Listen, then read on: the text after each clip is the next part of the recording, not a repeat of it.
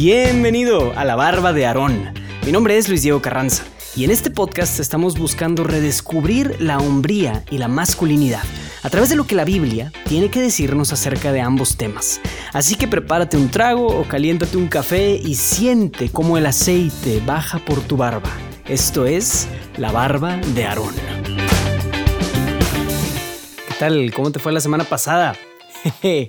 ¿Qué tal? Espero que los que hayan estado viendo esto en video se hayan dado cuenta de que tenemos un nuevo intro. Así es, un nuevo intro animado y pues no es definitivo, creo que hay cosas que mejorarle a ese intro, pero pues sí, es un buen avance. Siempre pensé en hacer algo así como medio acá, no sé si decir hipster es la palabra que va con este podcast, porque bueno, paréntesis, creo que nunca he explicado esto, pero el, el concepto de la barba de Aarón es un concepto que mezcla tradición con la novedad o el momento actual que vivimos. Entonces por eso ves a un Aarón que parece que tiene una especie de turbante, lo ves barbudo y demás, pero también lo ves medio hipster, como que en vez de ser un turbante es un beanie, así se le llama ese tipo de gorritos. En fin, o sea, es como que el concepto que estamos tratando de buscar y se ve reflejado en este nuevo intro animado, que bueno, quienes nos escuchan en podcast, pues no pasa nada, espero que se den la vuelta a YouTube y lo puedan ver y me digan qué les parece sobre todo. Es para, al final, para ustedes, para que lo disfruten. Pero bueno, regresamos de vuelta a lo importante, que es el episodio. ¿Cómo te fue la semana pasada? Espero que sí hayas podido tener un momento donde alguien te haya dicho tus verdades de frente. Yo sí tuve una conversación o varias conversaciones bastante interesantes con mi jefe que pues sí me dejó muchas cosas por trabajar en mi carácter, en mi forma de enfocarme en las responsabilidades, etc. Bueno, pues el día de hoy Vamos a ver al penúltimo de nuestros secuaces o sidekicks del Nuevo Testamento. No, no estamos avanzando esto en modo histórico ni nada por el estilo, pero sí vamos a conocer a uno de los personajes que al menos en la narración del Evangelio de San Juan aparecen casi inmediatamente después de Juan el Bautista, que es el que vimos la semana pasada. Y en mi muy humilde opinión, es para mí uno de los personajes del Nuevo Testamento con la historia o de las historias más frustrantes. Y ahorita vamos a ver por qué. Así que escuchemos este pasaje del Santo Evangelio según San, Juan, capítulo 1, versículos 35 al 42. Al día siguiente Juan se encontraba de nuevo allí con, con dos de sus discípulos. Fijándose en Jesús que pasaba, dice, He ahí el Cordero de Dios. Los dos discípulos le oyeron hablar así y siguieron a Jesús. Jesús se volvió y al ver que le seguían les dice, ¿qué buscáis? Ellos le respondieron, Rabí, que quiere decir, Maestro, ¿dónde vives? Les respondió, Venid y lo veréis. Fueron pues, vieron dónde vivía y se quedaron con él aquel día. Era más o menos la hora décima. Andrés, el hermano de Simón Pedro, era uno de los que habían oído a Juan y habían seguido a Jesús. Este encuentra primeramente a su propio hermano Simón y le dice, Hemos encontrado al Mesías, que quiere decir Cristo, y le llevó a Jesús. Fijando Jesús su mirada en él, le dijo, Tú eres Simón, el hijo de Juan, tú te llamarás Cefás, que quiere decir piedra. Palabra de Dios. Pues ese es Andrés, nuestro personaje de hoy. La razón por la que la historia de Andrés me frustra un poco es porque Andrés es literalmente de los dos primeros seguidores de Jesús. Y aunque sí recibe el honor de ser nombrado apóstol, no, no forma parte del otro círculo más íntimo que Jesús tenía, donde participaban Pedro, Santiago y Juan. Pedro, Santiago y Juan, como espero que sepas, ellos lo acompañaban cuando él resucita a la hija de Jairo, luego cuando se transfigura en el monte Tabor, o sea, es como que el círculo del círculo. Y solo ellos tres ven todo esto. Y Andrés, que es el discípulo con más antigüedad, el primer discípulo, no llega a ver nada de eso. Y si no fuera suficiente, Santiago y Juan por un lado eran hermanos, y Andrés siendo el hermano de Simón y quien le presenta a Jesús, pues uno pensaría que se merece al menos algo de mérito, o sea, como que, oye, pues bueno, una palmadita, que hay felicidades, tú, ¿verdad? El primer pues no, no es así. Simón es quien recibe en cambio este cambio de nombre y esta autoridad, y solo es Pedro quien después recibiría muchas otras responsabilidades y encomiendas, y Andrés queda, por así decirlo, en el olvido. Y creo que esto a mí me frustra, porque tal vez si yo, Luis Diego, estuviera en los zapatos de Andrés, yo mismo me preguntaría por qué ellos sí y por qué yo no. Pues yo soy un, hombre débil y yo pensaría ese tipo de cosas, pero parece ser que al menos esto, bueno, esto al parecer no afectó a Andrés, o al menos no lo afectó lo suficiente para que alguien en los evangelios escribiera sobre ese tema. Me gusta pensar que para Andrés ya era suficiente privilegio poder formar parte de algo muy grande y de tener una disposición interior de ver lo bueno en las personas y de llevarlas hacia Jesús. Y, eso es lo que está en esa actitud de ir con su hermano y decirle, hey, acabo de encontrar al Mesías. No tanto como él siendo el centro, sino es, esa es la mejor cualidad de un sidekick o de un, un secuaz, un acompañante, un segundo. Es el que él no quiere estar en el centro, sino que más bien sabe que es suficientemente bueno al presentar a alguien.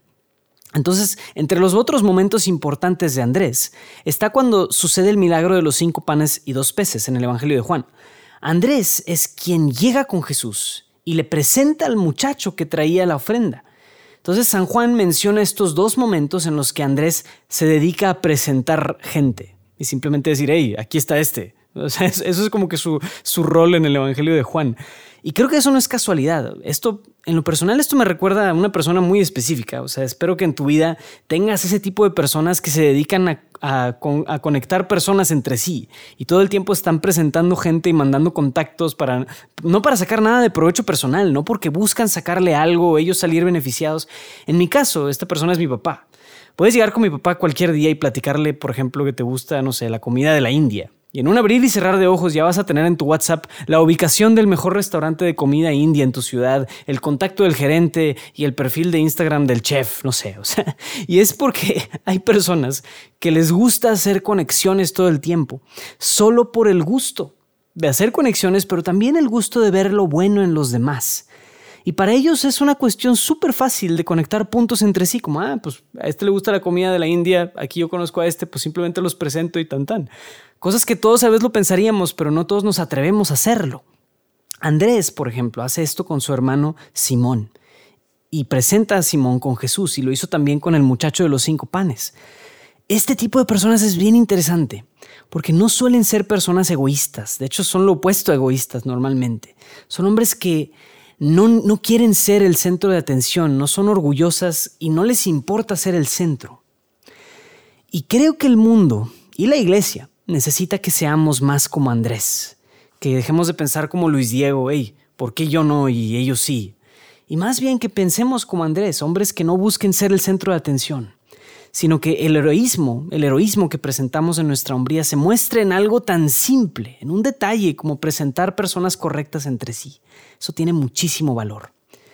Bueno, pues con todo eso en mente y con el chidísimo ejemplo del apóstol Andrés, voy a plantearte el reto de esta semana y es un reto que va para el área social. Como ya hemos platicado, estas habilidades sociales como hoy hacer amigos, presentarte, introducirte, pueden ayudarte a redescubrir la hombría en el sentido comunitario, social, cívico, etc. Y Andrés hoy nos da un ejemplo excelente de esto. El reto social para hoy va a consistir en un ejercicio muy simple, honestamente, pero muy básico y, y a veces muy olvidado de networking. Quiero retarte a que hagas al menos dos introducciones esta semana. ¿Y a qué me refiero con introducción? A que, por ejemplo, si tú sabes de un amigo que está buscando un diseñador y otro amigo que es diseñador gráfico, pues tú vas a presentarlos entre sí. Tienes un amigo que quiere un ukelele y tienes otro amigo que vende ukeleles, no sé. Entonces los presentas entre sí. Llega con el amigo diseñador y le, hey, un amigo está buscando diseñadores. ¿Hay algún problema en que le, le comparta tu contacto a mi amigo? Y tan tan, listo. Y si te permite, ok, le pasas el contacto y listo. Ya, eso es. No importa si tus amigos terminan trabajando juntos o no, lo puedes hacer a través de una llamada, lo puedes hacer a través de WhatsApp si quieres, como gustes. Lo importante es que tú logres convertirte en un buen intermediario para que la persona A y la persona B se conozcan. Eso es el primer paso para desarrollar un buen networking, que puede ser mucho más complejo también, pero la verdad este ejercicio básico es súper bueno y es un tesoro social que todo hombre debe de buscar desarrollar. O sea, es como una especie de, de habilidad de contactos social, etcétera, que puede dar muchísimo fruto. Entonces, o sea, me acuerdo de un amigo cercano que me dijo, Luis Diego, prefiero ser conocido como un compa que da buenas referencias a ser conocido como el que puede hacerlo todo solito, ser el ajonjolí de todos los moles, y más bien que si alguien está buscando a alguien, sepan que yo puedo recomendarlos. Si aprendes de esta habilidad social, quién sabe. De repente, de repente no solo puedes, no puedes solo ganar tú, eso X, sino que más importante, tal vez puedes llegar a ser un instrumento para que otros logren conocer al Cordero de Dios con sus propios ojos, como fue el caso de Andrés con su hermano. Imagínate lo que hubiera pasado si Andrés se hubiera quedado callado, como que, ah, pues conocí a este hombre, se llama Jesús, dicen que es el Cordero de Dios, pues chido, ¿no? Y ya, ahí pues nos hubiéramos quedado sin papa. Todo comienza compartiendo el tesoro con otros, pero también comienza en disponiéndonos a buscar ver lo bueno en las demás personas y decir, hey, creo que a esta persona le puede interesar esto otro. Y esa es una disposición interior, es un tema de carácter, pero que se traduce a un área social. Entonces, pues espero que te vaya muy bien con este reto y ya sabes, nos vemos la próxima semana.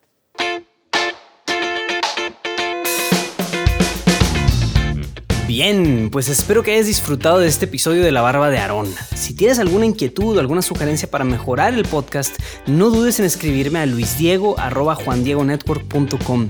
Sigue el perfil de Instagram buscando La Barba de Aarón o el podcast Barbudo, ese es el código del perfil, y ahí estaré interactuando directamente acerca de los episodios. Este podcast es patrocinado y producido por Juan Diego Network, así que síguenos en nuestras redes sociales y chécate el resto de nuestro contenido. Y no olvides suscribirte al show desde tu favorita de podcast para que no te pierdas ningún episodio. Y obvio, comparte con al menos una persona a quien crees que esto le pudiera servir. Eso sería una grandiosísima ayuda. Nos vemos hasta la próxima.